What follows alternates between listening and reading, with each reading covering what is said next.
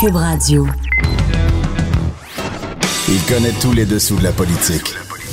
L'économie, la santé, le transport. Antoine Robitaille. Là-haut sur la colline. Cube Radio. Bonjour et bienvenue à La Haut sur la colline, édition du 11 mars et lendemain de budget sur fond de coronavirus.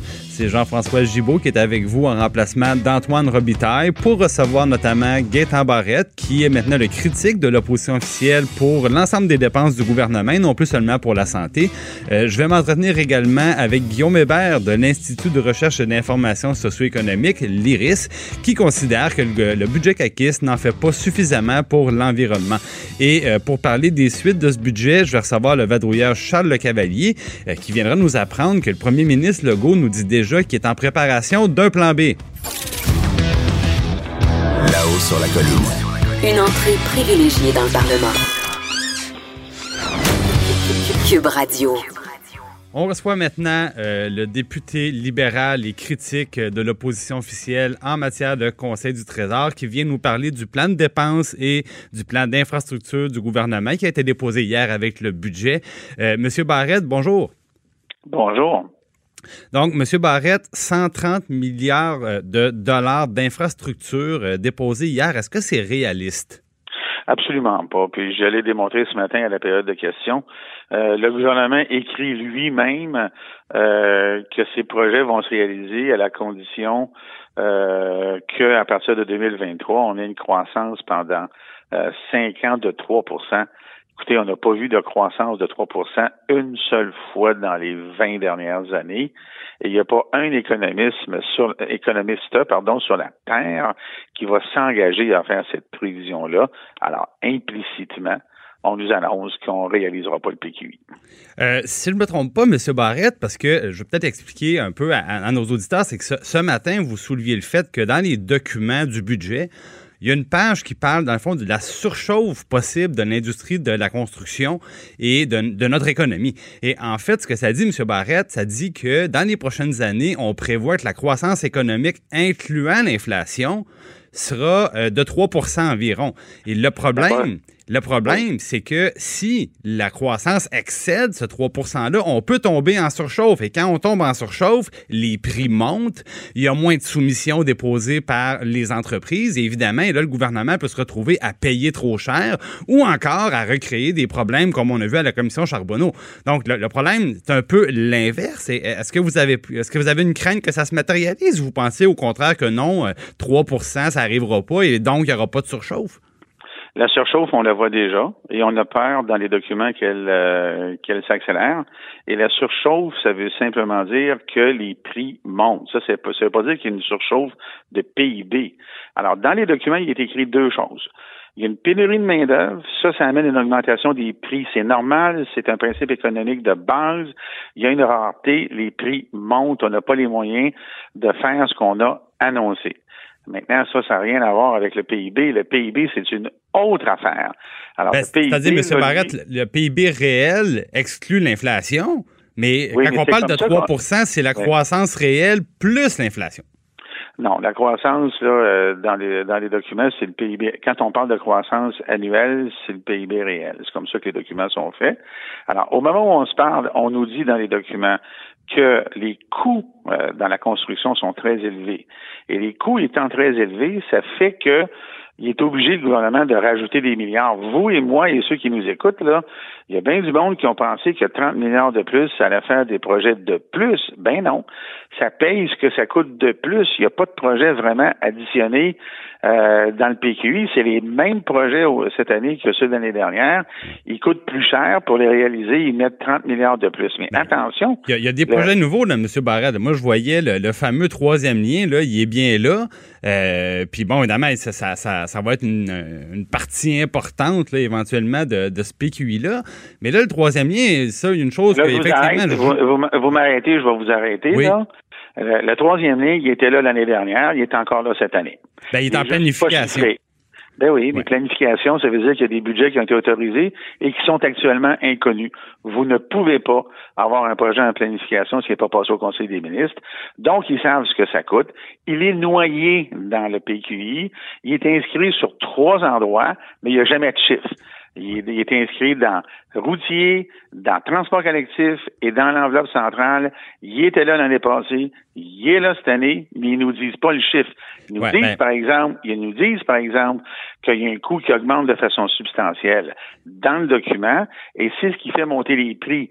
Et c'est ce qui fait qu'aujourd'hui, il n'y a pas vraiment plus de projets, mais qui mettent 15 milliards l'année dernière, 15 milliards cette année de plus, et le 15 milliards de cette année dans le PQI 19-29, il va être dépensé à partir de 2024. Ben, c'est sûr que ça Et prend, on ça prend un dans le même certain temps. document que... Mais- Pardon? C'est sûr que ça prend un certain temps. Puis en même temps, je vous comprends, le, troisième lien, c'est un peu comme le Yeti, c'est-à-dire que c'est celui dont tout le monde parle, mais qu'on ne verra peut-être jamais. Euh, Exactement. Mais vous, vous, Parti libéral, euh, est-ce qu'il y en aura un troisième lien si vous êtes élu aux prochaines élections? Ben, la, la question, c'est est-ce que le gouvernement était responsable? Nous, là, euh, ces choses-là, on a dit qu'on était en faveur de ça, mais on fait pas ça, nous, des budgets qu'on réalisera pas. On n'annonce pas des choses qui sont pas budgétées, et manifestement, on a un meilleur prévisionniste économiste que qu'eux autres, c'est assez clair.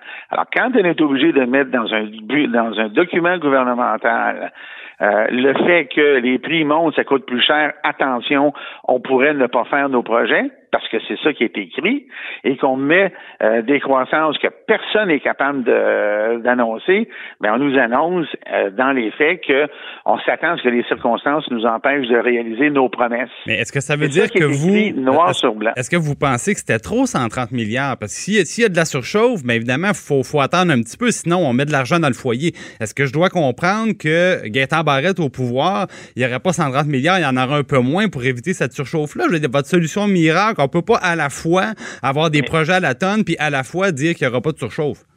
Mais on peut certainement faire des euh, d'inscrire dans un plan québécois d'infrastructure des projets qui sont financés en prenant en considération la surchauffe, ce qu'ils ne font pas manifestement. Le reproche que je fais, il est précisément celui-là.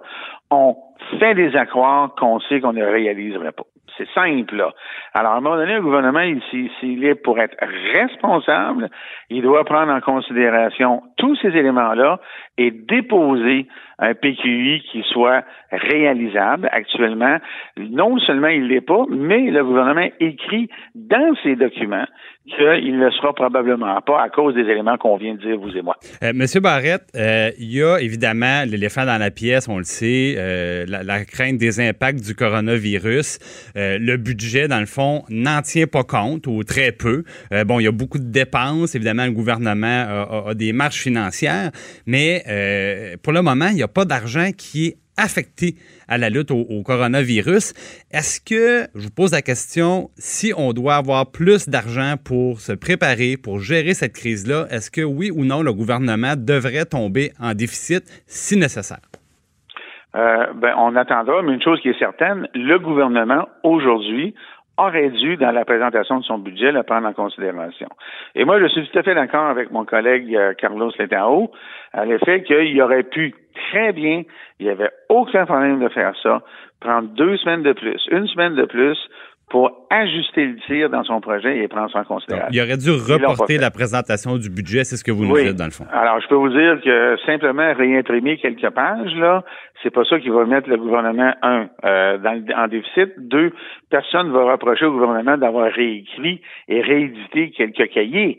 Alors, il aurait dû, de façon responsable, encore une fois, euh, le prévoir et ils l'ont pas fait. Alors, c'est pas compliqué.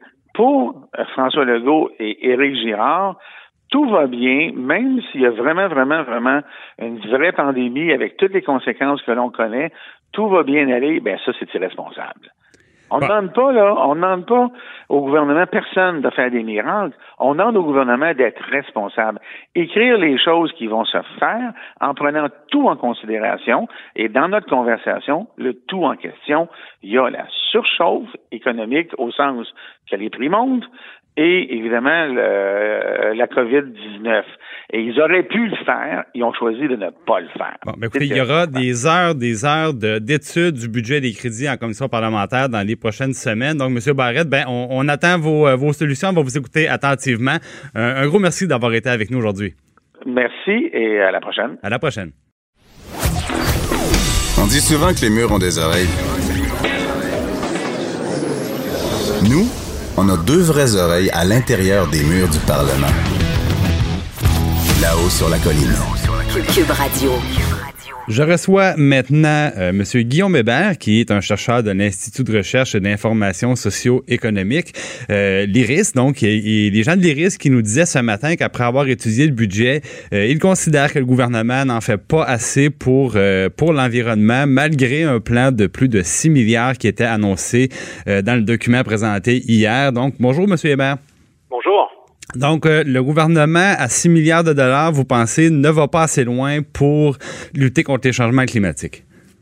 Oui, ben effectivement. La première chose qu'il faut dire, c'est que c'est pas 6 milliards de dollars qu'on a annoncé euh, hier d'argent neuf, hein, comme c'est souvent le cas dans un budget, un huis clos là, du budget à Québec.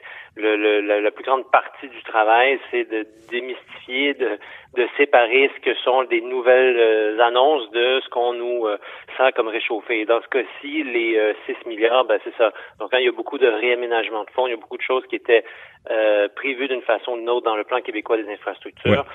Et, euh, ben, vous avez raison. Juste pour expliquer à nos auditeurs, il y a déjà la bourse du carbone, bon, qui essentiellement s'alimente auprès des automobilistes là, qui vont payer un, un, 5 sous le litre de plus. Et ça, ça, ça vient mettre à peu près 4 milliards qui étaient déjà là et qui servaient au fameux fonds vert. Maintenant, le gouvernement bonifie d'environ 50% et ajoute un peu plus que 2 milliards de dépenses des différents ministères pour des initiatives gouvernementales. Donc, vous avez raison. C'est pas 6 milliards d'argent neuf, c'est peut-être plus 2 milliards d'argent neuf, mais c'est quand même une bonne augmentation, ça, une, augmentation de 2 milliards.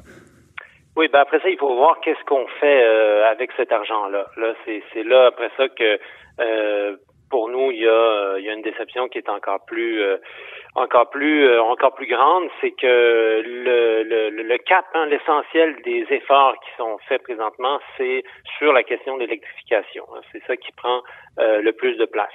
Or, euh, or euh, ben, évidemment, c'est euh, des, des véhicules électriques, c'est encore préférable à des véhicules euh, thermiques euh, sur sur le long terme. Ça finit par être moins moins polluant.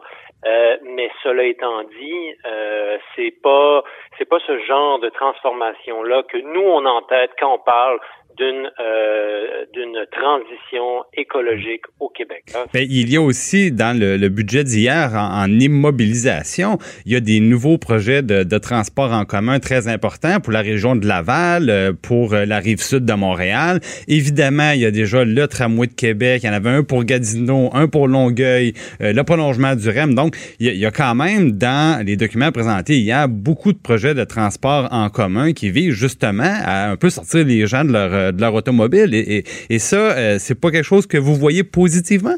Ben, d'un, les, les, ces projets-là vont pas commencer demain matin non plus. Hein. On les inscrit au PQI. Ça, ça veut dire qu'il va y avoir encore beaucoup, beaucoup de délais. On peut, on peut voir jusqu'à quel point ça peut être long euh, de mettre en branle des projets comme ceux-là. On, on a, euh, le, gouvernement aurait pu être, agir plus rapidement. Et deuxièmement, ce qu'on s'aperçoit quand on regarde sur les, les 10 ans là, que, que couvre le, le plan québécois des infrastructures, euh, à part une année euh, on se retrouve avec des investissements chaque année qui sont beaucoup plus importants dans euh, les, euh, le, euh, les, euh, le, le, le, transport routier conventionnel plutôt que le, transport en commun. Donc, en, en dépit de ce qu'on nous dit, l'accent, le gros, la plus grande part de l'argent qui est investi dans le transport, dans le PQI, ça va vers le transport routier, même sur un horizon de 10 ans. Hein? Oui, mais maintenant, on va s'entendre que c'est peut-être davantage l'héritage du gouvernement précédent que celui euh, du gouvernement de la CAQ. Parce que si le projet de métro de ligne bleue à Montréal n'a pas démarré avant aujourd'hui, ben euh, c'est bien évident qu'on peut pas demander à un gouvernement de prendre des projets de plusieurs milliards et de les improviser à, à la toute hâte, de, de, risquer de payer trop cher pour mettre ça en branle trop rapidement. Donc, il y a quand même des étapes obligées pour s'assurer que les fonds publics sont, sont bien utilisés. Donc, qu'est-ce que le gouvernement caquiste pouvait faire avec ces projets-là, là, puisque lui, il est là depuis octobre 2018 seulement. Oui. Ben, d'un, vous avez raison, là, sur le Parti libéral euh, qui était là euh, avant, euh, c'est, c'est absolument pas des gestes conséquents qui ont été posés tout au long du, temps qu'ils ont passé au pouvoir. Là, là-dessus, vous avez tout à fait raison de mentionner à quel point on n'avait pas bougé beaucoup dans le gouvernement précédent. de deux, moi, ce qui m'inquiète plus, c'est hier, j'entendais le, gouvernement, le, ministre des Finances au huis clos qui recevait des questions justement sur la, la place que prend l'automobile, que, que, que, que garde l'automobile dans les plans, la place des VUS, hein, c'est peu connu, mais au Québec, on, on euh, beaucoup, beaucoup de VUS. Euh, et donc là, euh, quand on a questionné le ministre là-dessus hier euh, au huis clos, ben le ministre disait, écoutez, les gens mental, les gens sont pas prêts encore à considérer l'abandon de gros véhicules très énergivores. Donc j'ai trouvé ça très, très passif. Je trouvais qu'il n'y avait pas beaucoup de leadership de la part d'un ministre des Finances, alors que la crise climatique, elle, elle, disons, elle nous impose, euh, qu'on le veuille ou pas, des gestes beaucoup plus concrets, beaucoup plus de Je comprends. En même temps, euh, quand on sort des grands centres urbains, qu'on s'en va en région, on voit à quel point euh, il y en a beaucoup encore des VUS, puis ce qu'on appelle communément des bons vieux pick-up. c'est vrai qu'il faut, il y, a, les, les, gens visiblement ne sont pas encore convaincus qu'ils peuvent tout remiser ça, puis ils voient que les, les infrastructures électriques sont pas là pour répondre à l'ensemble de leurs de leurs besoins. Alors il y a des impératifs politique. Mais maintenant, toujours au niveau politique, euh, vous avez aussi dénoncé les risques des surplus budgétaires des dernières années. Mais euh, est-ce que dans le contexte actuel, bon, on voit le coronavirus, il y a des institutions qui ferment en Europe, des pays au complet qui sont mis en quarantaine, des événements sportifs, culturels qui sont annulés, des entreprises qui disent à leurs employés de rester chez eux. Est-ce qu'aujourd'hui, on n'est pas content d'avoir une marge de manœuvre pour affronter le ralentissement inévitable qui va venir avec ça? Est-ce que c'est pas une bonne d'avoir eu justement un coussin budgétaire pour affronter ce qui s'en vient plutôt que d'avoir euh, multiplié les, euh, les, déficits au moment où l'économie allait bien? Ben ça, je c'est sûr que c'est mieux d'en avoir un que de pas en avoir. Mais là, là-dessus, euh, tu sais, ça fait cinq ans que les, les prévisions de surplus sont deux fois plus élevées que ce qu'on inscrit dans le budget. Hein. Hier, ce qu'on a mis dans le budget, c'est euh, c'est un peu moins de 3 milliards. Donc, ça fait 5 ans qui sont cinq, euh, deux fois plus élevés, puis même qu'on a eu dans l'exercice de euh, il y a deux ans, ça a été huit fois plus élevé que prévu. on a 8 milliards de surplus, alors qu'on n'avait même pas prévu un milliard. Donc là, la, le portrait semble un peu plus inquiétant. Hein? ça, c'est sûr. Fait que tant mieux si on a des euh, des, euh, une réserve pour euh, pour absorber un éventuel choc. Cela dit, il faudra voir c'est quoi l'ampleur du choc encore. Hein, Mais est-ce que vous est-ce que vous est-ce que vous ne convenez pas que grâce à ces surplus-là, on, se retrouve aujourd'hui avec un, plan d'infrastructure de 130 milliards qui était à 100 milliards, donc c'est une différence énorme, c'est 30 milliards de plus, et c'est en bonne partie parce que notre dette a diminué. Sinon, on peut pas d'une part avoir des plans d'endettement très élevés pour faire des infrastructures et d'autre part continuer à s'endetter pour payer l'épicerie parce qu'à un moment donné, à la banque, là, ça passe plus. Donc, euh, il y a une bonne partie des projets de transport en commun peut-être qui sont réalisables grâce à la marche financière aussi. La, la, dette du Québec est sous contrôle depuis la fin des années 90. Là-dessus, nous, on n'arrête pas de le répéter et à chaque fois, l'actualité nous donne raison. Cette dette-là, hormis une espèce de paranoïa qu'on a installée au Québec, cette dette-là, elle est sous contrôle depuis une vingtaine d'années, dans diminution. On a beaucoup, beaucoup grossi cette question-là et pendant qu'il y avait tous les autres pays qui ont eu des dettes qui ont explosé à, cause de la crise de 2007-2008, la nôtre, elle a continué, à part une petite augmentation là, au moment des, des, des relances, elle a continué continuer de diminuer. Donc pendant que pendant que nous on s'énervait autant avec la dette, elle a explosé dans tous les autres pays, puis dans tous les autres pays ils se sont calmés les nerfs sur cette question-là. Donc là-dessus, là-dessus, je, je, je partage pas cette lecture catastrophique sur la dette. Il aurait été possible de d'arrêter de mettre de l'argent dans le fonds de génération il y a dix ans, qu'on aurait tout à fait le contrôle des finances. Fait que moi, ce que je me demande, c'est pas si le coronavirus va maintenant euh, produire un ralentissement économique. Ce que je me demande, c'est dans dix ans, est-ce qu'on va avoir regretté de ne pas avoir commencé plus tôt la transition écologique et la transition, les investissements nécessaires pour la transition démographique aussi, le vieillissement Mais en, terminant, M. Hébert, on a actuellement au Québec une dette de 200 milliards. Euh, elle devrait être de combien, selon vous, cette dette-là? Ça dépend du pourcentage du PIB. il faut le voir dans la taille de l'économie. On est en bas du 45% présentement. C'est tout à fait sous contrôle. Comparez ça aux États qui sont comparables. On est en très bonne posture depuis longtemps. Bon, c'est très bien. Donc, je vous remercie d'avoir été avec nous, M. Hébert. C'est moi qui vous remercie. Bonne journée. Là-haut sur la colline. La politique autrement dit. Cube Radio. Segment des vadrouilleurs, euh, Charles Le Cavalier qui est avec nous pour parler des lendemains de budget. Euh, Charles, le premier ministre s'est exprimé ce matin avant la période de questions à l'Assemblée nationale et on parlait déjà de plan B du budget. Oui, euh, ben écoutez, en fait, c'est le, coronavirus qui est sur euh, toutes les lèvres. En fait, on espère qu'il n'est pas sur toutes les lèvres encore. On parle maintenant de pandémie de, de COVID-19. Euh, L'OMS a déclaré l'état de pandémie mondiale aujourd'hui. Monsieur Legault, d'ailleurs, avait un ton très sérieux ce matin. Euh, on badine pas avec ça. Et déjà, effectivement, il parlait d'un plan B. Éric Girard est à le budget vient tout juste d'être déposé, qu'Éric Girard est à la tête d'un comité qui prépare un plan B si l'économie finalement ralentit comme on, on pourrait le croire là, avec ce qu'on voit aux nouvelles, le- le- le- les usines qui s'arrêtent, les, les chaînes de, de production qui sont complètement paralysées. Donc, on prépare peut-être des dépenses additionnelles, plus d'argent d'investi par l'État pour pouvoir alimenter Est-ce l'économie. qu'il aurait, est-ce qu'il aurait fallu retarder le budget? Parce que moi, c'est la première fois que je vois ça. Déposer un budget et essentiellement, le jour de son dépôt, le budget est obsolète. Euh, J'ai jamais vu ça. Euh, Est-ce qu'il aurait été sage peut-être de, de- de- de retarder ça? Est-ce que M. Legault euh, a fini par s'ouvrir un peu là-dessus puis de, nous dire si on aurait pu retarder? Je, ne sais pas si le Québec aurait pu retarder. Je comprends que euh, pour le j'en ai parlé aussi à des fonctionnaires hier, là, ils semblaient dire que pour l'instant, euh, bon, euh, nos, nos revenus, c'est pas trop, euh, ça, ça change pas grand-chose aux revenus euh, de l'État. C'est sûr que si l'économie s'effondre, ben là, c'est des impôts en moins, mais Ben oui, ça, c'est que- plutôt difficile à prévoir. C'est sûr qu'il y a d'autres provinces canadiennes en ce moment qui se posent de sérieuses questions. C'est la même chose pour le gouvernement fédéral parce que l'effondrement du prix du pétrole, ça, c'est un impact direct pour les revenus de la Saskatchewan, de l'Alberta et du gouvernement fédéral canadien. Pour le Québec, c'est moins dramatique là, là présentement, aujourd'hui.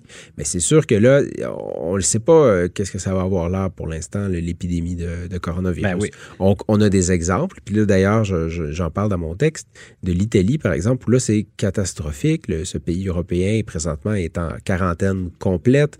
Les vols vers les autres pays, il n'y a plus de, de vols canadiens, d'Air Canada vers l'Italie ou euh, pour Ben, revenir d'Italie. La France aussi a coupé ses liens aériens avec l'Italie. Donc, même si, même si ça prenait fin aujourd'hui, les semaines et les mois pendant lesquels les écoles étaient fermées et donc les enfants devaient rester avec les parents à la maison, des entreprises qui ferment, des, événements euh, sportifs qui sont annulés. Euh, donc, l'économie, forcément, tourne au ralenti et on va mesurer ça. Et maintenant, ça, risque d'affecter les revenus d'un petit peu tout le monde, y compris du Québec. Il y a une autre question aussi, c'est que M. Legault insiste beaucoup sur les dépenses, faire plus de dépenses, investir dans les infrastructures.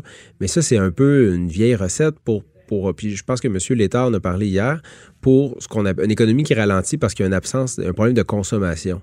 Mais là, ce qu'on commence à voir, c'est qu'en fait, on a un problème de production parce que les chaînes d'approvisionnement des entreprises québécoises, canadiennes, américaines sont bloquées parce que les pièces commandées en Chine n'arrivent pas. N'arrive pas, ben oui. Et là, ben là, as un problème parce que ta crise, elle est causée parce que tes entreprises sont plus capables de produire, donc ils mettent du monde à pied. Bon, puis en plus de ça, si l'épidémie se propage, ben là, c'est des usines qui doivent fermer parce que les gens sont malades, ne peuvent pas travailler ou pour éviter qu'ils se contaminent, on va fermer une chaîne de production. Puis Puis là, ça, c'est- on, on a dépensé beaucoup d'argent hier. Et là, euh, le problème, c'est que est-ce qu'on a dépensé au bon endroit? C'est-à-dire que le budget hier, bon, évidemment, le Québec est en surplus, donc il y a au-dessus de 5% en santé. Mais refaire un budget dans un mois, est-ce qu'on aurait du 6% en santé pour gérer peut-être la, la- la prévention puis Ben, gérer les conséquences de la crise? Oui, moins ailleurs, ben peut-être. Ben, oh, oui, je, je sais pas. Euh, le gouvernement, là, à ce sujet-là, dit, nous, là, parce que bon, les, des partis d'opposition, entre autres, le Parti libéral dit, vous auriez dû mettre un milliard là, de, de prêts disponibles pour le coronavirus. Monsieur Legault, il dit- ce qu'il nous dit à ça, c'est, écoutez, ça coûtera ce que ça coûtera. On va mettre l'argent qu'il faut. Si jamais la pandémie s'étend au Québec, il va mettre l'argent, puis on s'endettera. Puis même on a la capacité Legault, de s'endetter. Il dit, on a réussi là, avec le- le- cette fameuse marge de... de la réserve la de stabilisation. de 14 millions, Oui. ben, milliards, pardon, qui est en fait, de, de- on le sait, là, une, une espèce de fausse enveloppe, dans la mesure où c'est de l'argent qu'on a payé. On a remboursé notre dette de 14 milliards, on pourrait théoriquement le réemprunter. C'est Monsieur- une autorisation de faire des déficits dans Voilà. le fond, sans les rembourser. M. Legault, un matin, était très clair. Il pourrait donc faire des déficits si la situation l'exige. Il l'a dit clairement. Mais je pense que c'est un message rassurant pour la population parce que quand les hôpitaux sont débordés, quand les gens sont malades, c'est pas le temps de se dire, oh, mais là, c'est pas bon pour le, le, le ratio dette-PIB, là. C'est le temps de dépenser pour sauver la vie des gens. Et puis, c'est inquiétant ce qu'on voit à l'étranger. Monsieur Legault, aujourd'hui, d'ailleurs, puis là, on, clôt peut-être le, le, petit côté économique, mais Monsieur Legault, il parle aussi de santé publique. Puis là, il a dit, il a changé de ton, il est, euh, il est très sérieux. Il nous dit, ben écoutez, le New York, la ville de New York est affectée, c'est notre voisin. La Californie est affectée, l'État de Washington. Euh, il y a deux attachés de presse de la, de la CAQ en ce moment qui sont en isolement volontaire après avoir fait des voyages. On prend ça au sérieux. Et il dit, les Québécois, vous devez prendre ça au sérieux. Lavez-vous les mains, faites attention, faites attention à nos aînés. Euh, parce qu'on veut pas qu'il y ait de propagation. Puis, on, puis, M. Legault, il souligne, entre autres, qu'il y a beaucoup plus de morts dans l'État de Washington parce que le, le coronavirus est entré dans des, malades, dans des euh, centres de personnes âgées qui sont les particulièrement plus vulnérables. Ben oui, exactement. exactement. Mais, Mais, tout que... le monde est vulnérable à cette maladie. Oui. Est-ce est que M. Legault a précisé si, comme à plusieurs endroits dans le monde, on arrive au point où il faut annuler des événements? Euh, il, il, pour les événements, québécois, c'est-à-dire ben, un colloque d'université qui touche juste des, gens du Québec, il dit pour l'instant non. Pour les événements internationaux, ça va être du cas par cas. C'est la santé publique qui va décider. Et euh, il y a une annonce qui devrait tomber incessamment aujourd'hui pour le championnat mondial euh, de patinage artistique qui devrait débuter lundi à Montréal. Ça regarde pas bien. Monsieur Legault, il dit, on va être honnête, ça, pourrait être, ça pourrait être annulé. Euh, parce que c'est des gens qui viennent de, de, partout dans le monde. Puis déjà, il y a des équipes qui se désistent. À Québec, on a le, le ski de fond. Là, ben, c'est en fin de semaine, Exactement. évidemment. Les Norvégiens viennent d'annoncer qu'ils ne viendront pas. Et c'est les meilleurs skieurs au monde. Donc, ils ne seront pas là. Il y a, il y a une partie du spectacle qui est amputée voilà. nécessairement. Donc, ça nous rejoint. Là. Il y a peut-être d'autres pays qui vont se désister. Euh, Monsieur Legault aussi a énoncé une liste là, de décisions qu'il a annoncées ce matin. Il, a fait, il, recommande à tous les employés du réseau de la santé euh, d'annuler tout simplement les voyages professionnels. Il recommande à tous les employés du réseau de la santé de ne pas voyager pour des raisons personnelles dans les prochaines semaines. Il recommande de cesser tous les voyages scolaires dans les pays à risque. Il demande à tous les élèves qui reviennent de voyages scolaires de rester chez eux, en à la isolement. maison, en isolement préventif. Ne venez pas à l'école. Euh, il y a une cellule de crise gouvernementale. C'est là-dedans que le comité plan B là, par Éric Gérard, mais la cellule de crise, en fait, elle est dirigée par le secrétaire général du gouvernement du Québec, oui, Yves qui, pilote un peu tous les ministères. Voilà, il rencontre tous les sous-ministres sur le COVID-19 à tous les jours. Il y a Mme McCann qui a, deux, qui a deux, deux, rapports par jour de M. Arruda, qui est directeur national de santé publique. Euh, Mme McCann aussi nous a dit qu'il y a un plan pandémie, il y a un plan épidémie qui est prêt et qu'on va euh, qu'ils sont prêts par exemple à transformer des salles d'hôpitaux en, en salles d'urgence pour euh, pour le coronavirus. Bon, ben donc il y a quand même un changement de ton du côté de, de M. Legault et maintenant on voit que on, se prépare peut-être à affronter quelque chose euh, qui était plus incertain mais là ça prend forme puis euh, au gouvernement visiblement on a ajusté le tir puis on veut envoyer le message maintenant euh, qu'on est prêt et évidemment ça sera le sujet de à la période de questions pour le Parlement et à tous les jours. Et je peux t'annoncer qu'on ne parle déjà plus du budget. et c'est terminé le budget. Merci beaucoup, Charles Le Cavalier. Merci, au revoir. Bonne journée. Cette émission est maintenant disponible en podcast. Rendez-vous dans la section balado de l'application ou du site cube.radio pour une écoute sur mesure en tout temps. Cube Radio, autrement dit. Et maintenant, autrement écouté.